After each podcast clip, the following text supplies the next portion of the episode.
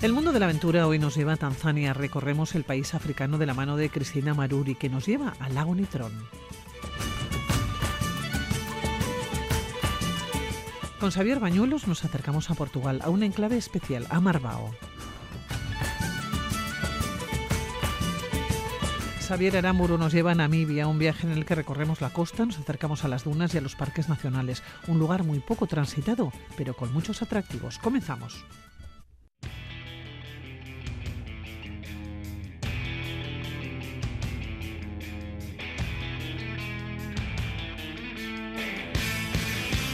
Queda fuera de los circuitos habituales eh, y a menudo quienes visitan Tanzania lo hacen atraídos por el Kilimanjaro y por los safaris fotográficos Norongoro, Serengeti y Tarangire.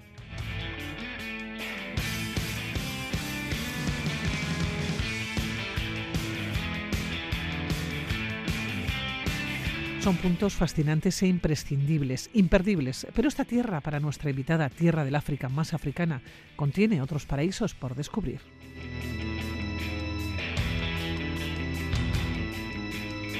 Cristina Maruri, fotógrafa, viajera. ¿Cómo estás, Egunon? Buenos días. Buenos días, querida Pilar. Buenos días, queridos amigos y amigas. Pues estupendamente y muy contenta de estar otra vez en el programa con todos vosotros. Oye, Cristina, ¿por qué Tanzania? ¿Cómo se cruzó este país en tu agenda? Mm, bueno, mm, eh, me gusta mucho África. África todavía conserva eh, pues esa naturaleza que nos envuelve y que bueno que ya hemos extinguido hemos devorado muchas otras zonas del planeta. Y Tanzania pues eh, a veces voy tras las huellas de los grandes escritores. Estuve en, Kenia eh, tras las huellas de Karen Blixen.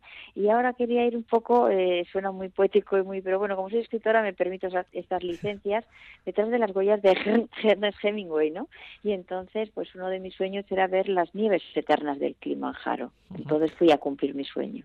Eh, ¿Las viste? Sí, sí, con suerte, con suerte Pilar, porque es muy caprichoso, son casi 6.000 metros, eh, es un, eh, para mí es un gran faro de África, desde luego de toda Tanzania, pero está siempre envuelto en una capa de nubes, entonces pues hay que, se ve desde todas partes y se ve, entonces vas viajando y vas oteando a ver si en un momento tiene a bien despejar su manto de nubes y poder observarlo. Hablamos de un país, eh, Tanzania, con muchos puntos fascinantes e imprescindibles. Tú ibas con los días contados. ¿Dónde fuiste no? y cómo hiciste ese recorrido? Sí, bueno, yo por, por tema, pues como todo nos pasa hoy en día, temas familiares, temas de trabajo, siempre voy con el, tiempo muy medido. Entonces, la forma que tengo de viajar y de, estrujar al máximo estos viajes es eh, contratando agencias en destino que me permite tener muy buenos guías, muy conocedores sobre el terreno y también economizar el viaje, porque me evito un montón de de, intermediarios, ¿no? y dejo el dinero también en el, en el país. Y en el país, a mí eso me parece muy importante de, poder. Y, y, entonces, bueno, pues eh, un poco te lo hacen a la carta, ¿no? Como tengo poco tiempo y pocos días y tal, digo, ¿qué, qué es lo que quieres ver? Eh, ya había estado en parques nacionales, es una maravilla ver eh, animales en libertad, pero me, me interesaba de Tanzania conocer eh, otros lugares como el cráter del Norongoro, porque es una de las maravillas del mundo, y luego también ver eh, tribus que con el tiempo, Masai, eh, Dagoba, eh, que están a punto de extinguirse tal y como las conocemos hoy en día. ¿no? ¿Cómo fue tu recorrido? Porque tú ibas por tu cuenta, efectivamente lo que hiciste fue contratar a una persona que te llevara y a un guía, es decir, a un conductor y a un guía, un guía de excepción, eh, por ciento, pero bueno, te fuiste moviendo. Cuéntanos, ¿dónde estuviste? ¿Cuál fue tu primer punto de destino? Y luego, ¿cómo llegaste hasta los Masai? Eh, sí, bueno, en principio normalmente contrato solamente el guía. Nos entendemos en inglés porque, o sea, te quiero decir que guía y, o sea, perdona, chofer y guía, el chofer me hace de guía también, porque si no son dos personas eh, me encarece el viaje, ¿no? O nos encarece a todos. Entonces, eh, lo que pasa que en algunos puntos tienes ahí esperándote una persona local, por ejemplo, estuve en plantaciones de café y entonces ahí sí tienes una persona que te explica un poco el proceso de café y tú lo trituras y tal, o por ejemplo las faldas de Kilimanjaro que, claro, eh, he llegado, fui hace nada, no he, llegado semanas, y entonces había terminado la temporada de lluvias, con lo cual era de un verdor todo, es que es apabullante, ¿no? Y entonces estuve en las faldas, lo primero que fui es a las faldas del Kilimanjaro a ver cómo corría ese agua por todas, no la ladera abajo, si hubiera tenido más tiempo hubiera subido, me hubiera animado a subir al Kilimanjaro, pero no tenía, entonces pues todas las faldas es un, todo es de una montaña, de una vegetación exuberante, mm, hay manglares de árboles centenarios y hay veces de esos que te hacen la pedicura, pero sí. o sea, fui un poco, al, principio mi, mi vuelo fue a Kilimanjaro, allí me estaban esperando y lo primero que fui es a recorrer un poco las faldas del Kilimanjaro con esos torrentes, esas cascadas y todo eso. Llegaste hasta el, primer punto. el, Serengeti porque es un lugar, ¿no? Mm, casi casi de obligado cumplimiento. Es de esos lugares, decíamos, imprescindibles o imperdibles.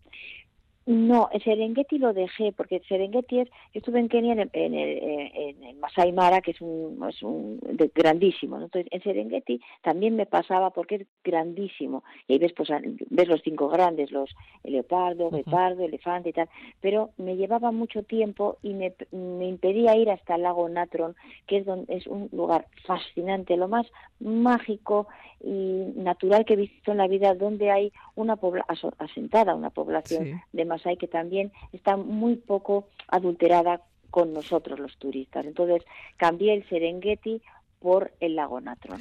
Oye, ¿cómo es el lago Natron? Es un lago situado creo que en la frontera con Kenia, un lago, nos dicen que las aguas están teñidas incluso eh, de rojo. Tú ibas con Mustafa, que era tu chofer, pero allá cogiste a un guía de excepción, ¿no? A Naibala. Sí, sí, a, a Naibala, sí. Eh, a ver, el, lo que tienes es que cuando dejas, cuando vas allá adentrándote, no al lago, camino, o sea, dejas las poblaciones y entonces ya entras en una senda de carretera roja que no es carretera porque allí pues no hay, no hay asfalto, no hay arcenes, no hay nada, con una, una inmensidad, una inmensa naturaleza que son llanuras que te encuentras las jirafas pues campando a tu la, a tu, a tu vereda, cebras, o sea, ya entras en un mundo natural como si regresaras a los orígenes del universo. O sea, parque jurásico sin dinosaurios. O sea, es, es, sí, sí, es eso lo que ya empiezas a, a coger cuando vas camino del lago en Matrón. Y entonces, en, en un, bueno, a todo esto eh, llueve por las tardes, entonces tienes que cruzar con el, con el todoterreno ríos así, como si fueras el del oeste con una carreta, o sea, eso sucede hoy en día, ¿no?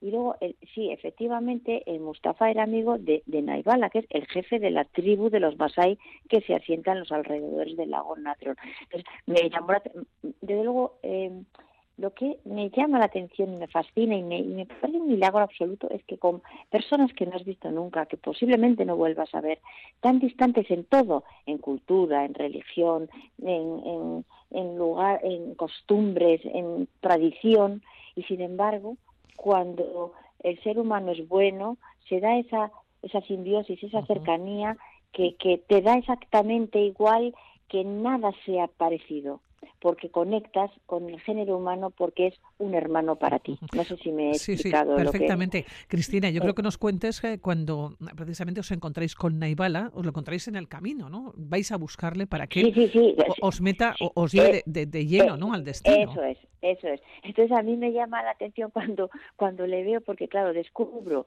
un Masai que los conocía de Kenia, eh, son eh, eh, pueblan muchos, vamos, varios lugares del África negra, que se le llama así, ¿no?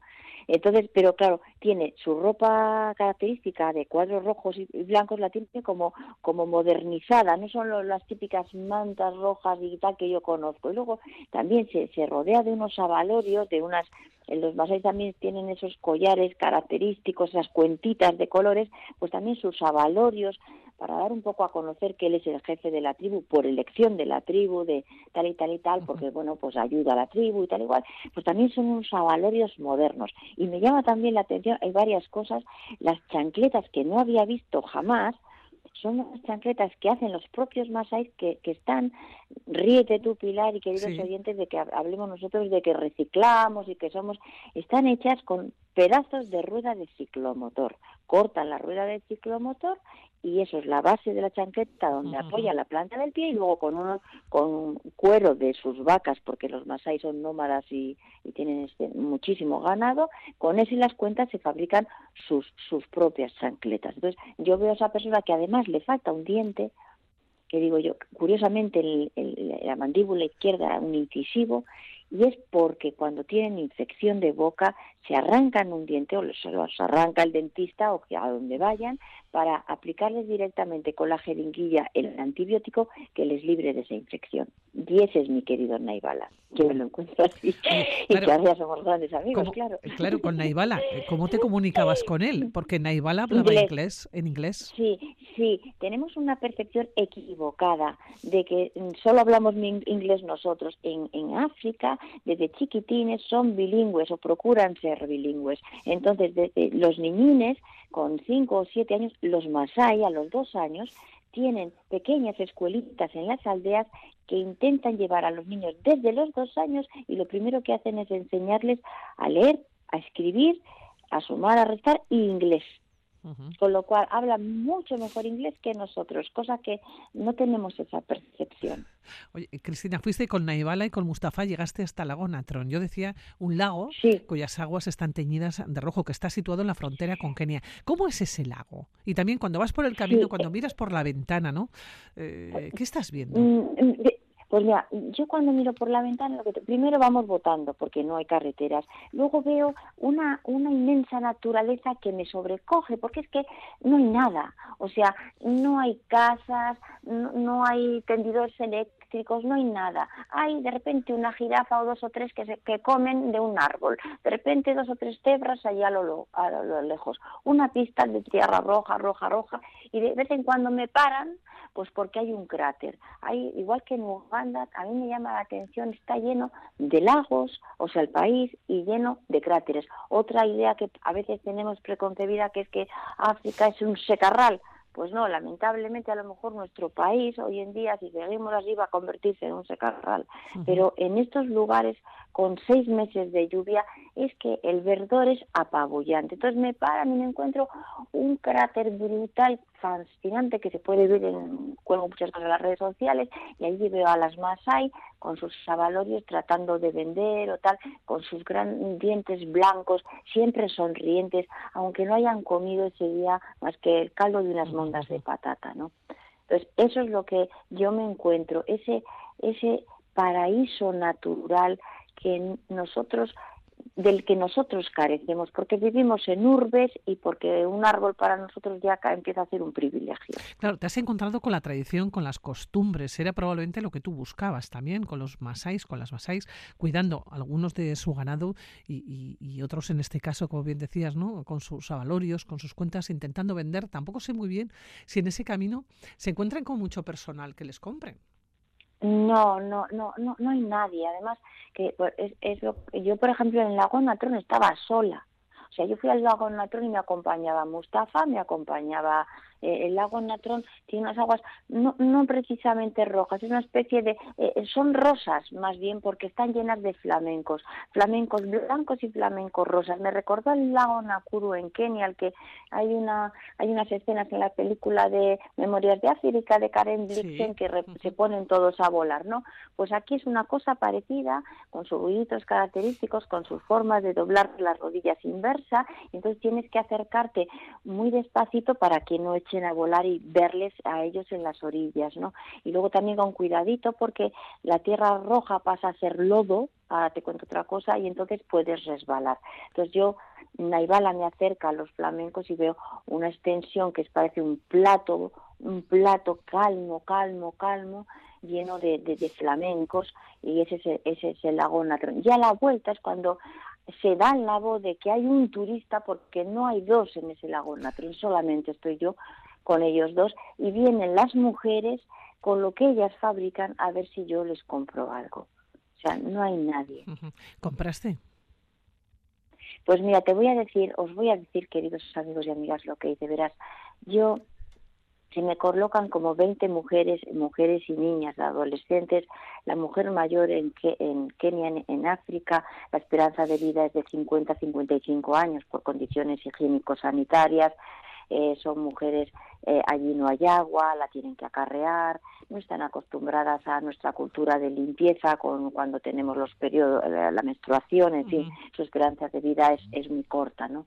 Entonces se me colocan como media luna y se ponen allí con sus una maravilla de artesanía. Entonces yo lo que hago es le digo a Naibala, que es el jefe de la tribu, por un lado trato de empoderarle y por otro lado trato de no seleccionar a ti sí, a ti no. Entonces le digo, mira, Naibala, yo realmente coge lo que quieras de quien quieras. Y entonces a él le doy la posibilidad de demostrar que es el jefe de la tribu, porque es el que lleva el dinero, y la posibilidad de coger ciertas cosas a quien más necesitada esté, porque él sabe qué madre es adolescente y no tiene pareja y tiene un niño a cargo, o qué mujer se ha quedado sin marido y tiene poco ganado. Entonces es así como yo hago el donativo, mi mínimo donativo a las mujeres de la aldea. Leyendo cuentas que el calor y el reloj eh, no dan tregua, eh, te vas, eh, lo haces sin dejar de mirar a tus espaldas porque pocos lugares has encontrado con tanta paz y verdad. Así es, así es. Es que yo creo que vivimos en, un, en una sociedad que nos, que nos, no es, es que no podemos hacer otra cosa que correr. Entonces no podemos detenernos. Y cuando voy a este tipo de lugares, yo doy las gracias. No son ellos los que me dan las gracias a mí, sino yo a ellos, porque recupero parte de lo que hemos perdido en este camino de aceleración, de civilización y de economicismo salvaje o de materialismo salvaje, ¿no? Entonces esa es la paz, esa, ese reencontrarte con quién eres, con quién, de dónde vienes, y eso lo encuentro en el lago en el lago natural que me gustaría regresar. Oye, un lago rodeado de montañas sagradas y absolutamente eh, mágico. No solamente estaban los masáis, estabas tú en un idilio, también nos cuentas onírico fantástico, ¿no? Casi interminable. Sí, es, es, sí, porque es que aparte de los flamencos, aparte del plato de hay sigue habiendo volcanes que se encapotan con las nubes y a los que ellos ascienden los masai porque tienen todavía ellos tienen su mm, cultura religión muy pegada a la naturaleza no a dar gracias para a pedir que llueva a dar gracias si los ganados no se enferman. Entonces eh, hay volcanes hay huellas de hace no sé si son 120 mil años que están contrastadas porque en una época de erupción de esos volcanes los pobladores que debían de ser más grandes porque las huellas tienen mayor tamaño que nuestros pies, van de un lugar a otro y se impregna la lava y está allí las, las, las huellas de engarosero, creo que es. Y me encuentro también con unas gargantas salvajes por las que discurren los ríos y las aguas y en las que me puedo duchar eh, por las escorrentías de esas propias montañas. O sea, el lago Natron tiene mucho, mucho que ofrecer. Bueno, nos decías eh, que es un lago al que quieres volver, que te gustaría regresar. Sí, me gustaría regresar pero no solo por el idilio con la naturaleza, sino porque lo mismo que hace un par de años encontré en Uganda y en Kazinga un lugar para poder ayudar y para poder, bueno, pues sacar a, unos niños que estaban huérfanos allí, sacarlos adelante y hoy en día hay un proyecto y un orfanato que se llama Light of Kazinga con Naibala, con Mustafa y con los y con los Masai del lago Natro me gustaría hacer un proyecto turístico sostenible para llevar ciertos recursos sin que ellos tengan que renunciar a lo que son y a cómo viven. Cristina, ¿y seguirás viajando? Todo lo que pueda, todo lo que pueda, porque es una forma de que cada uno tiene unos sueños, una forma de ser y una forma de realizarse en la vida. Y para mí viajar eh, entender, comprender y compartir lo que hago es, forma parte de mi crecimiento y de mi desarrollo. Bueno, pues Cristina Maruri, escritora, fotógrafa, viajera, hoy nos has llevado a Tanzania, nos podrías llevar a muchos puntos del mundo. Hoy nos hemos quedado en este punto de, de África, la tierra del África más africana, nos dices, ¿no? Nos hablas de Tanzania muchos, eh, las personas eh, que lo visitan, lo hacen atraídos, decíamos, por el Kilimanjaro, por safaris fotográficos como el Serengeti, el Norongoro, pero hoy nos has llevado a un lago que no conocíamos, el lago Natrón. Eh, Cristina Maruri, nos vamos a despedir así. Mm, probablemente dentro de, de, escasas fechas volveremos a charlar contigo, que tendrás muchas cosas que contarnos. Así que, Cristina, darte las gracias por atender la llamada de Radio Vitoria y muy buenos días. Las gracias las doy yo siempre a ti, Pilar, al programa y a todos los queridos amigos y amigas que nos están escuchando. Es para mí siempre un placer y contar conmigo para que os lleve a cualquier lugar del mundo en el que haya estado. Un beso muy grande para todos. Lo mismo, Cristina. Buenos días. Buenos días, Pilar. Hasta luego. Adiós.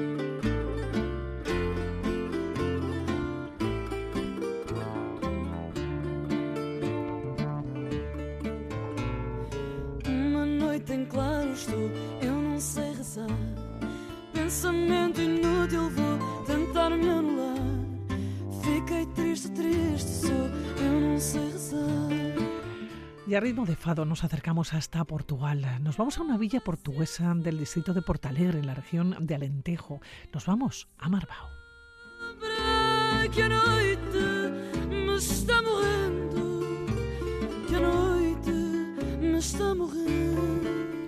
La villa y las montañas escarpadas en las que se localiza están incluidas en la lista de candidatos a Patrimonio de la Humanidad de la UNESCO desde el 2000. Y allá nos vamos de la mano de Xavier Bañuelo. Xavier, ¿cómo estás? Muy buenas, ¿qué tal?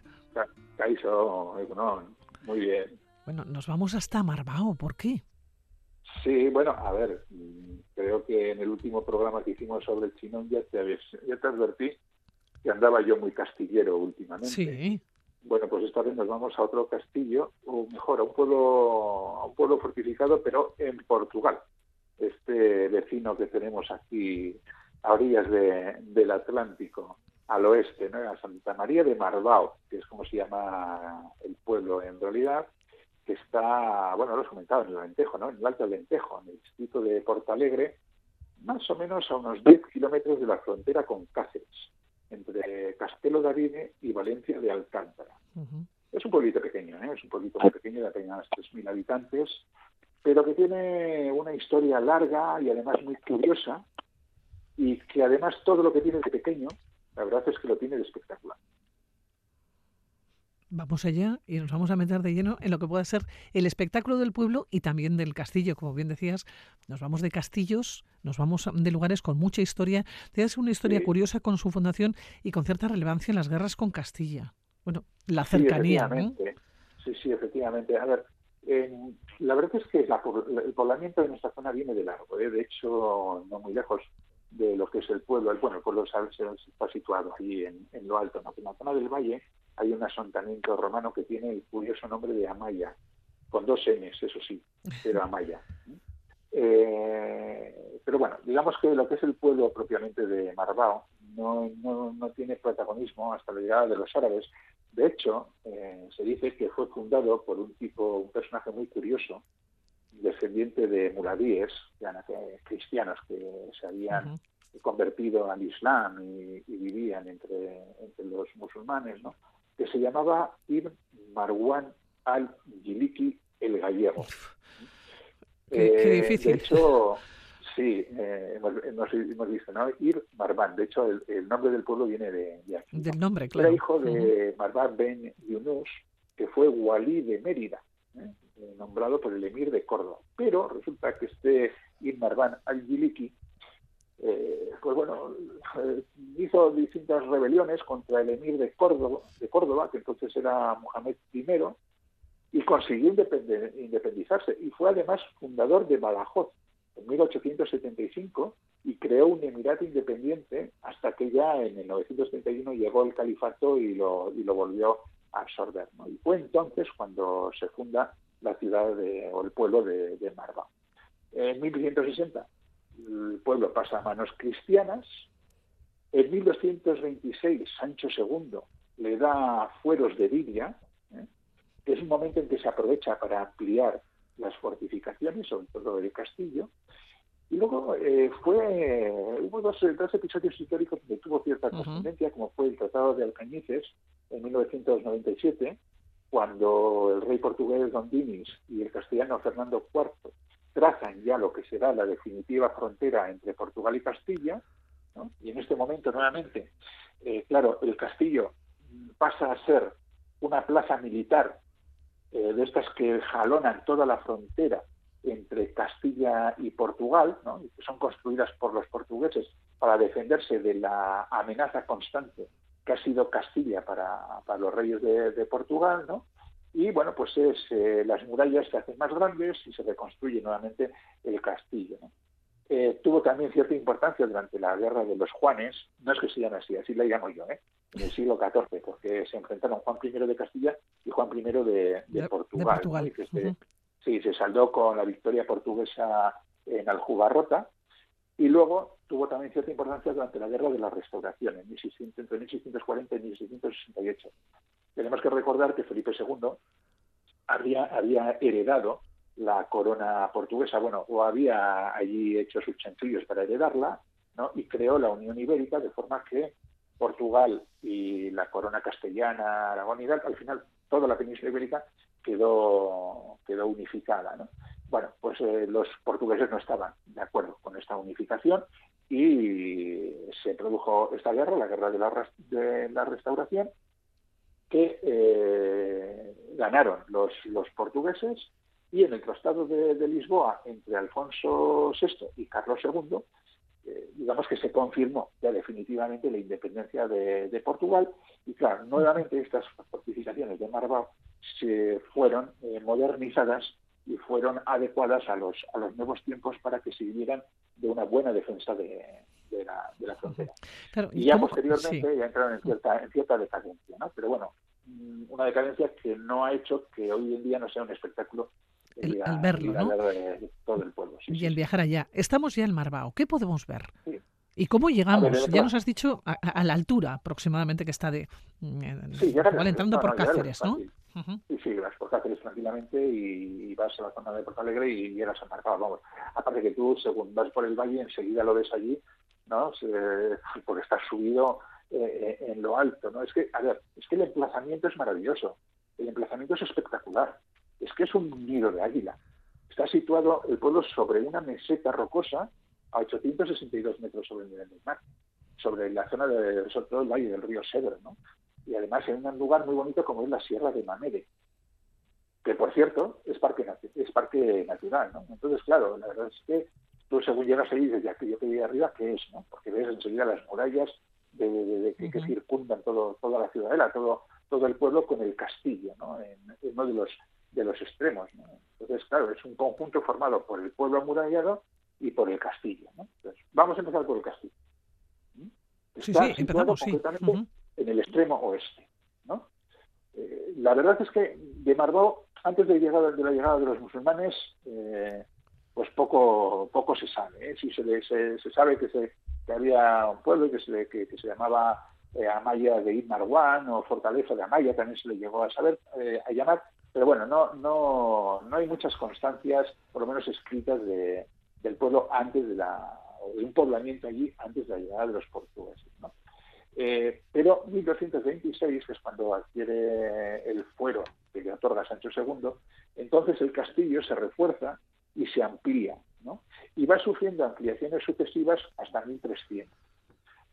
Eh, nuevamente, se sigue ampliando en los siglos XVI hasta el XVIII. Eh, precisamente por esto que decíamos antes cuando hablábamos de su historia, porque es un emplazamiento estratégico muy importante dentro de la línea defensiva de la frontera portuguesa frente a, Castilla. Entonces, en, estas, en esta sucesión de construcción, reconstrucción y ampliación, tenemos una estructura de murallas concéntricas reforzadas por torres en las cuales tenemos una primera muralla interior, donde podemos ver la torre torre de, de que dicen los portugueses, ¿no? es decir, la torre del homenaje, que fue construida por, por Don Dinis. Luego hay una muralla central, que es una muralla almenada, reforzada con torres, y luego una muralla exterior que se prolonga alrededor del pueblo. O sea, ya esto cierra el pueblo, haciendo que el pueblo sea una, una ciudadela, es decir, transforma el pueblo en una ciudadela avaluartada ya más moderna. ¿no? Luego, aparte de eso, pues bueno, está la cisterna y otros, eh, digamos, eh, elementos habituales en un castillo. Y luego también tenemos una especie de museito militar dentro que, se puede visitar. Claro, y además está el pueblo. Eso es, sí, efectivamente. Y luego está el pueblo, o sea, la, la ciudad intramuros, la ciudadela, ¿eh? que tiene, conserva una estructura eh, netamente medieval, aparte que es un caserío muy bonito porque eh, las paredes blancas con los tejados rojos, ¿no? Y te puedes perder por esas callejuelas que siempre son laberínticas, ¿no? Dentro de lo que son este tipo de, urbanismo medieval, ¿no? Con callejas también estrechas, ¿no?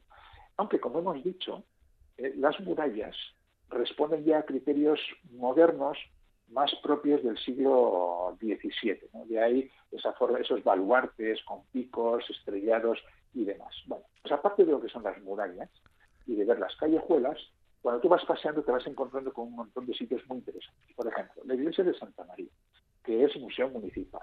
Tiene una, capilla gótica preciosa del siglo XIII. Pero es que además tiene una serie de remodelaciones renacentistas ya del siglo XVI que también le dan un encanto muy, muy especial. Y, luego, bueno, el Museo Municipal, donde la verdad es un, es un museo un, tanto misceláneo, donde te puedes encontrar un poco de todo, de historia, de arte, en fin, un poquito de, todo. No es muy grande, es curioso, merece la pena darte un paseo y, y verlo. Después tienes la iglesia del Espíritu Santo, con un pórtico renacentista también muy bonito. La iglesia de Santiago, este, este, es anterior, porque este viene de herencia gótica. Es, una iglesia de tres naves, que no es tampoco muy grande, pero bueno, tiene su, encanto, es muy, muy chula también. Luego está el convento de Nuestra Señora de Estrela, que es, eh, digamos, Nuestra Señora de Estrela es la Virgen, por antonomasia, de, de la zona, ¿no? con una traza gótica, tardío, porque es del siglo, del siglo XV, ¿no? Eh, una ventana barroca muy bonito y muy bonita y sobre todo el crucero, que es lo que más me gusta a mí, que es el crucero de estilo manuelino. Luego está la fuente del municipio. Eh, tenemos una, una, una, ventana manuelina que no, no que, vaya a no deje de verla, ¿no? porque nos la podemos saltar, porque está en la rúa, en la rúa del Castelo, y vas paseando por ahí y si no te vas fijando igual no, la ves. Bueno, pues sí que verdad, porque es una de estas eh, ventanas manuelina conopial que es una auténtica preciosidad. Y luego, pues, ¿qué más? Pues bueno, pues, eh, pues, la Casa de la Cultura, ¿no? Que es la antigua sala de juicios, ya de, del siglo XIX, estamos hablando de 1809, es cuando se hizo una sala de exposiciones, donde, bueno, pues te puedes encontrar, eh, pues bueno, alguna exposición de estas temporales chulas, ¿no? Cuando, cuando vayas. Seguimos disfrutando, estamos allá. ¿Qué más nos vamos a encontrar? ¿Habrá mercado? Eh, claro, sí, sí, hay mercado. hay un mercado mensual. Eh, que suele ser el primer martes de mes. Y yo lo recomiendo enfáticamente. Como ellos dicen, las primeras tersas feiras, ¿no? que es como, como llaman ellos a, los martes. ¿no? Entonces, eh, sí, eso pues un típico mercado de, pueblo, donde pero donde se junta mucha gente. ¿no? Y la verdad es que está, está bien, incluso pues para pues para hacer las típicas compras de un regalito hasta para degustar algunas de los productos típicos de, de la zona, ¿no? Por cierto, hablando de degustar productos típicos de la zona, que no, si vamos a Marbao, que no se nos olvide comer cabrito y borrego, que es como llaman allí al cordero, que está riquísimo, pero riquísimo. Y luego también es muy típica la caza, y sobre todo son muy típicas también las castañas. Y en noviembre, en noviembre, hay una feira de castaña. O sea que si vas en Marbao... Se nos ha pasado, Xavier, se nos ha pasado ya. ¿Eh? Ah, bueno, pero para el año que viene. Ah, bueno, apuntamos. apuntamos. Claro. ¿eh? intentar hacer coincidir la feira de castaña en noviembre con el primer martes de mes. Y ya lo tenemos todo. lo tenemos, y luego, a ver, luego ya en el, en el valle, yo creo que no se puede dejar de visitar el poblado de Amaya, el poblado romano, que está concretamente en San Salvador de, de Armeña, que pertenece a Marbao. ¿eh? Son, son unas ruinas de unos 3.000 metros cuadrados, más o menos lo que, lo ocupan, unas ruinas que fueron fundadas eh, de un pueblo, que fue fundada una ciudad romana, que fue fundada a finales del siglo eh, I antes de Cristo, y que estaba situado en una zona interesante, ¿no? porque está en la calzada entre Nova Casarina, que era el nombre romano de Cáceres, y, Escailaris, ¿no? que era Santarém es una zona, una zona de paso muy estratégico donde se hizo esta ciudad. ¿no? Aparte tienes también un museo eh, de carácter también interpretativo donde te ponen un poco al corriente de... Luego además es una zona con que si te gusta eh, el neolítico y tal, pues es una zona con muchas antas, que es como en portugués llaman a los dólmenes. Eh, también tenemos necrópolis, caleiras, en fin, que, que está variadita la cosa, ¿no? Y luego como hemos dicho antes, estamos en un sitio precioso que es la Sierra de Manere. Entonces, pues bueno, siempre tenemos oportunidad de hacer paseos y excursiones por senderos de, todo tipo de, de dificultad y, y desde luego todos muy, muy, muy chulos, muy bonitos. Pues una cita con esta villa portuguesa del distrito, decíamos, de Portalegre, Marbao. Históricamente se denominaba Marbón. Nos vamos a encontrar con el castillo, nos encontramos con la historia, nos encontramos también con la naturaleza y, por supuesto, bueno, pues con todo lo que supone un pueblo, esa ciudad intramuros, de las murallas, esas iglesias, esa casa de la cultura. Bueno, todo lo que nos podemos encontrar en un pueblo de estas características y ese mercado mensual, ¿eh? recuerden, en noviembre, la Feria de la Castaña. Y el, carrito. Eso es. Y el primer, el primer martes del mes de noviembre tenemos que estar allá. Xavier Bañuelos, un placer. Hasta la siguiente. Venga, pues nos vemos.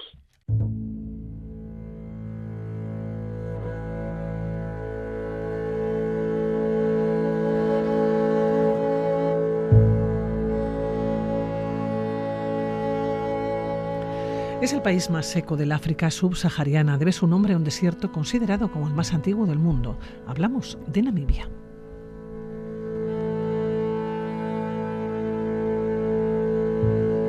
un país situado en el suroeste de África y al que viajó nuestro invitado en mayo del 2022.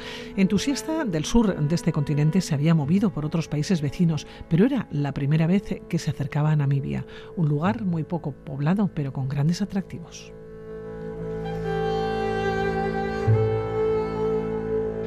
Xavier Aramuru, Egunon, buenos días, ¿qué tal? Apa, uno... Xavier, ¿qué se te había perdido en Namibia, no? Bueno, pues eh, llevaba varios años viajando por el sur de África y, eh, era una zona que me faltaba todavía. Eh, había estado cuatro o cinco veces ya en Sudáfrica, también había estado en Zimbabue, en Botswana y me faltaba este, este choco del sur de África y me animé. Claro, ¿qué, ¿qué, conocías de Namibia? Es decir, cuando ya te has movido ¿no? por los países de alrededor, te falta Namibia, ¿qué, ¿qué, conocías de ella? Pues la, la, verdad es que conocía muy poco y viendo un documental, si, conoces a Daniel Landa, Atlántico, vi esa zona y me quedé impactado. Había oído hablar de esa zona, pero no sabía que era tan desértica y tan deshabitada. Entonces, eh, después de eso, pues me animé, me animé y comenté a un par de amigos y una amiga se animó y nos fuimos los dos. Y os fuisteis. Por cierto, ibais también por vuestra cuenta, ibais al país, alquilasteis un 4x4. Sí. ¿Lo tenéis claro desde el principio que os ibais a mover por el país? Bueno, pues a ver, a ver qué pasa. Bueno, lo tenéis preparado, entiendo también, ¿no? El recorrido. Sí, más o menos, sí. Lo único porque eh, la otra opción sería viajar organizado, porque si no, para moverte por ahí, es todo desierto, todo pistas, hay muy pocas carreteras asfaltadas, entonces era necesario sí o sí un, un 4x4. ¿La manera más sencilla de hacerlo?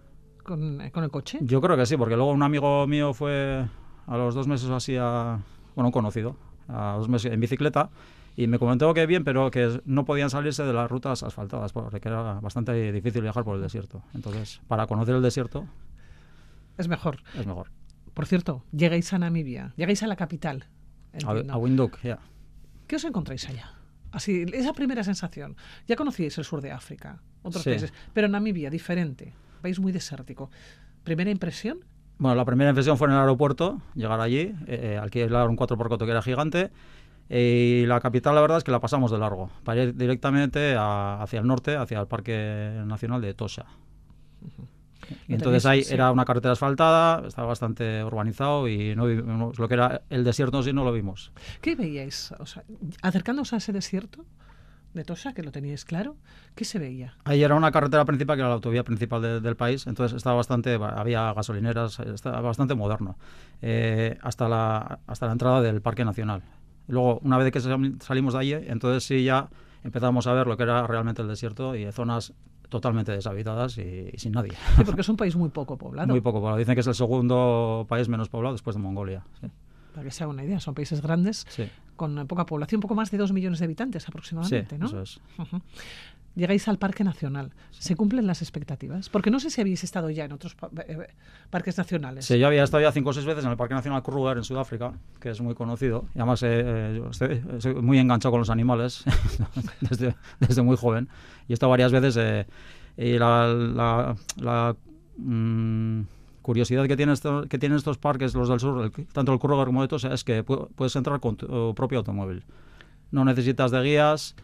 Eh, hay unas normas muy eh, básicas y muy, eh, se cumplen a rajatabla, pero puedes entrar con tu propio automóvil.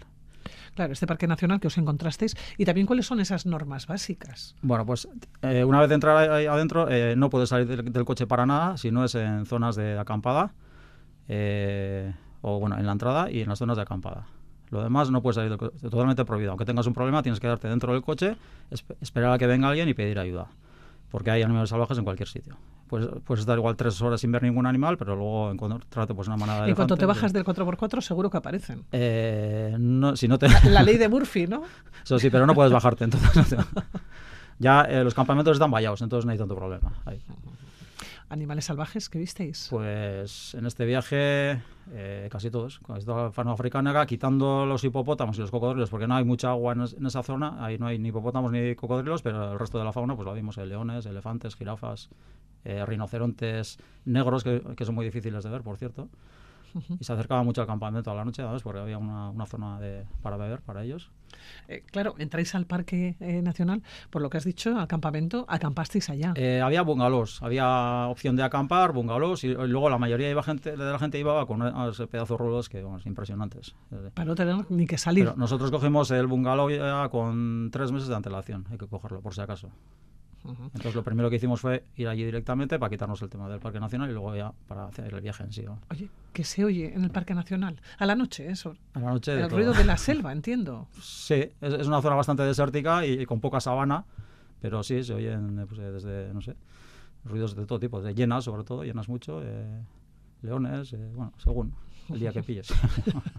¿Sensaciones del Parque Nacional?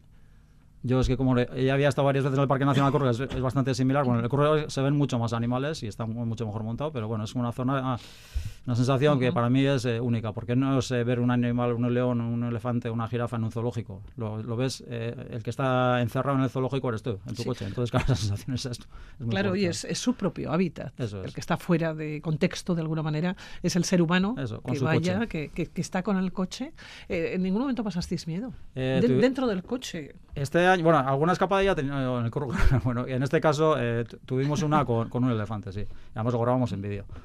Porque nos, a- nos aparecía en mitad de la carretera, lo que tienes que hacer es pararte y ir poquito a poquito eh, hacia atrás. Pero bueno, hizo eh, un gesto como para cargar, pero al final se echó para atrás. Entonces no pasó nada. Pero tenemos- o sea, se acercó hasta 5 metros de nosotros, por lo menos, sí. Y eso lo grabamos en el vídeo y luego ya lo echamos para atrás. ¿Qué haces si se sigue acercando el elefante? Eh, Porque no sé, no sé si eso se, se piensa en algún momento o se tiene planificado. Decir, bueno, yo voy en el coche, si se me acerca el, un elefante es enorme, es muy grande, es, Es más grande que el 4x4. Y Te de- puede pasar por encima. De hecho, dicen que en el Currugar todos los años ma- mata a algún turista. Algún elefante. Eh, no sé. y todavía No, no, no sabemos si es una leyenda urbana o no, pero, no, pero tener en cuenta que van, por ejemplo, al Curro un millón, de, un millón de personas al año por lo menos. Entonces, claro. El porcentaje es muy pequeño si, si es que es real. ¿Cuánto tiempo y con- en el Parque Nacional? Sí, me, me ibas a decir algo, Xavier. Eh, se me olvidado. Ah, sí, bueno, el tema de. eh, sí, que eh, eh, realmente eh, si vas con tu propio coche, eh, el que tiene peligro puede ser el elefante, pero un león, por ejemplo, no. Porque un león no puede hacerte nada si estás dentro del coche. Se puede acercar, te puede mirar, no puedes hacer nada. Si no sales del coche no tienes ningún problema. Claro, tiene que ser un espectáculo impresionante. Pero un león, ¿eh? Que te está rodeando el, Sí. el ya- coche Ya me ha pasado más de una vez, sí. y lo primero que haces es darle, entiendo, al- a cerrar rápidamente el coche. Bueno, por si acaso, sí. acaso. No creo que hayan aprendido a abrir la- al- al la manilla, mecanismo, pero- por- pero a ver si se abre la puerta de repente. Sí, por, puedes. Oye, salisteis del Parque Nacional, Sí. estamos hablando de un país eh, que debe su nombre, decíamos al comienzo, un desierto considerado como más antiguo del mundo, es un país desértico. Ujú. Eh, ¿Tuvisteis la opción y con el coche os acercasteis a uno de los lugares, a alguno de los desiertos, ¿no? Sí. Eh, a partir de ahí ya salimos al- a lo que es el desierto en sí y ahí fue eh, lo que a mí eh, más me impresionó realmente porque era una zona totalmente deshabitada y eh, cogíamos pistas, por ejemplo, de, no sé, podía ser un tramo de, de un campamento a otro de 500 kilómetros y todo por pistas de- en el desierto. Y había, había tramos que durante dos horas no veíamos a nadie absolutamente. No había gasolineras, entonces tenías que llevar el depósito lleno, tenías que llevar va- varios litros de agua, por si acaso.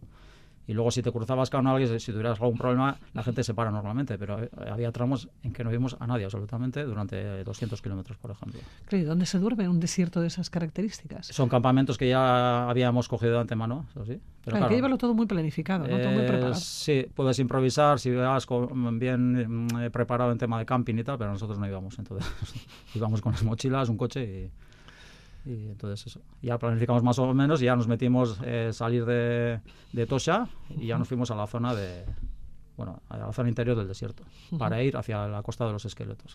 Hablamos del desierto de, de Namib, el más antiguo del mundo. Eh, el, desierto, el desierto de Na- bueno, sí, a todos se le llama el Namib. El Parque Nacional está más al sur, lo que es las dunas Bueno, es que famosas. es muy esto, largo, pero ¿no? sí, el desierto largo, prácticamente mm, lleva, es por la costa, pero atraviesa todo el país, o casi todo el país. Sí, eso el es. desierto, ¿no?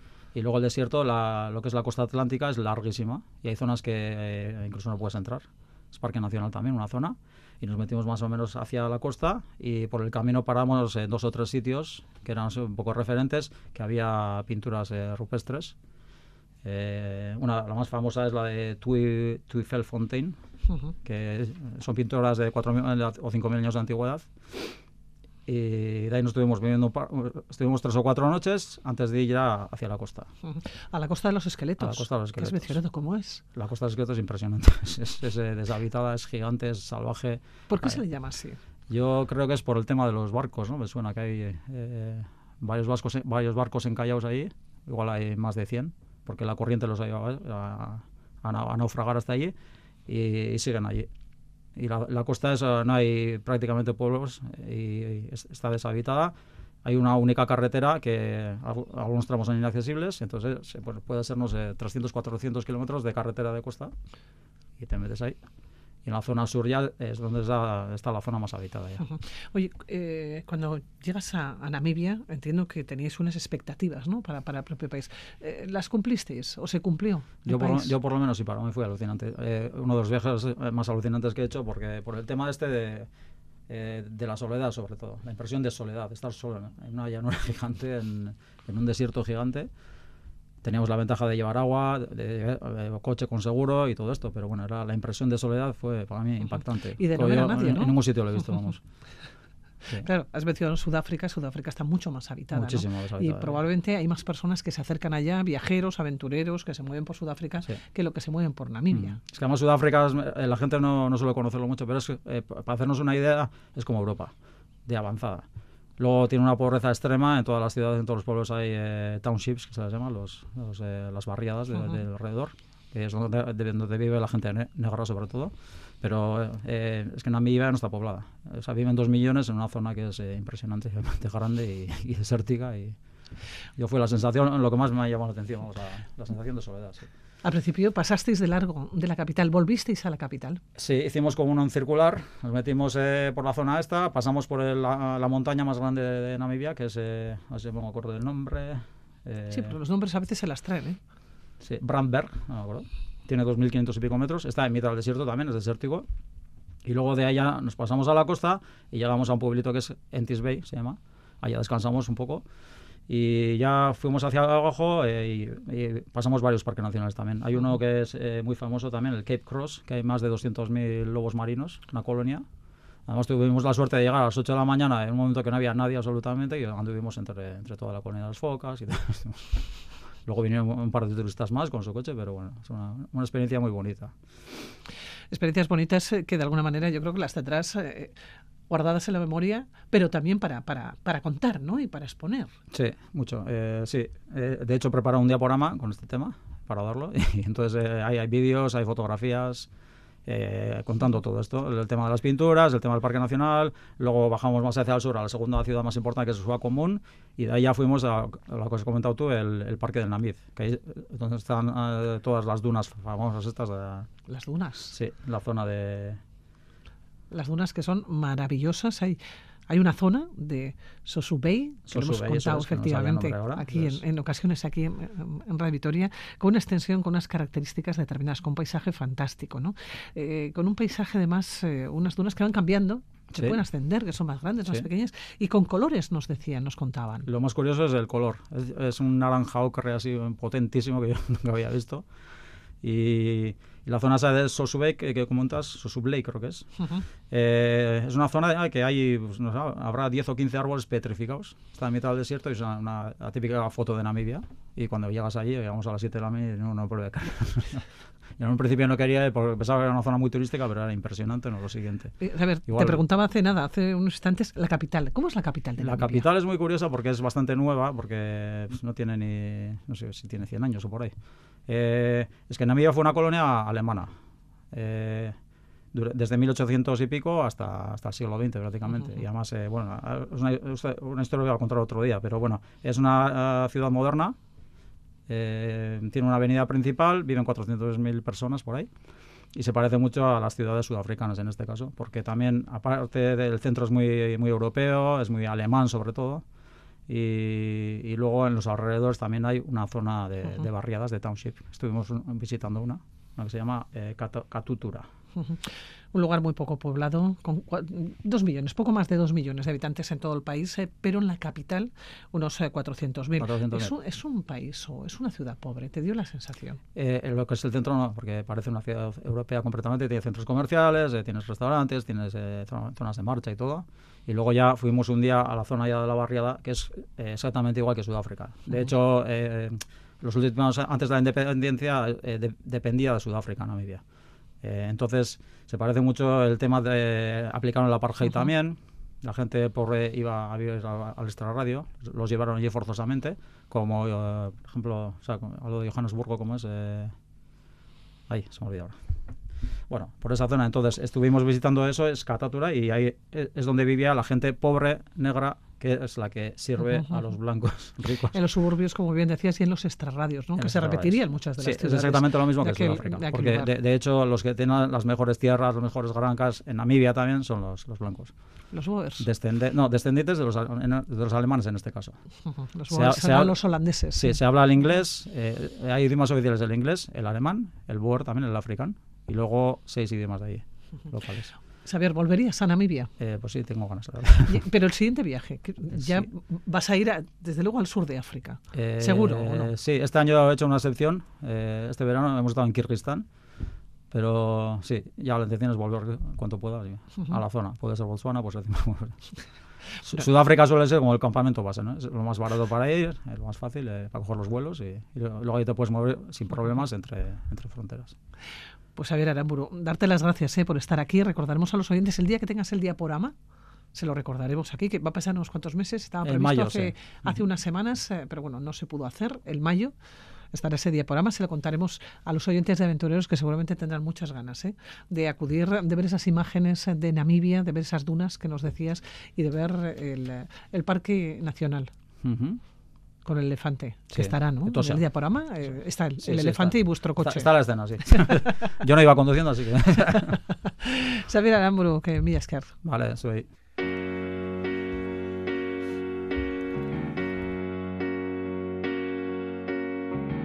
Don't want a lot for Christmas There's just one thing I need I don't care about those presents underneath the Christmas tree.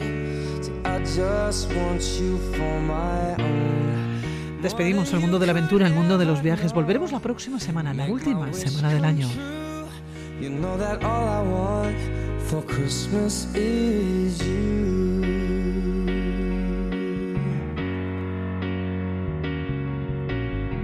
I won't ask for much this Christmas. I won't even wish for snow. I'm just gonna keep on waiting underneath the mistletoe. There's no sense in hanging stockings there upon the fireplace, cause Santa, he won't make me happy with a toy on Christmas Day. I just want you here tonight, holding on to me so tight. Girl, what can I do? You know that all I want for Christmas is you.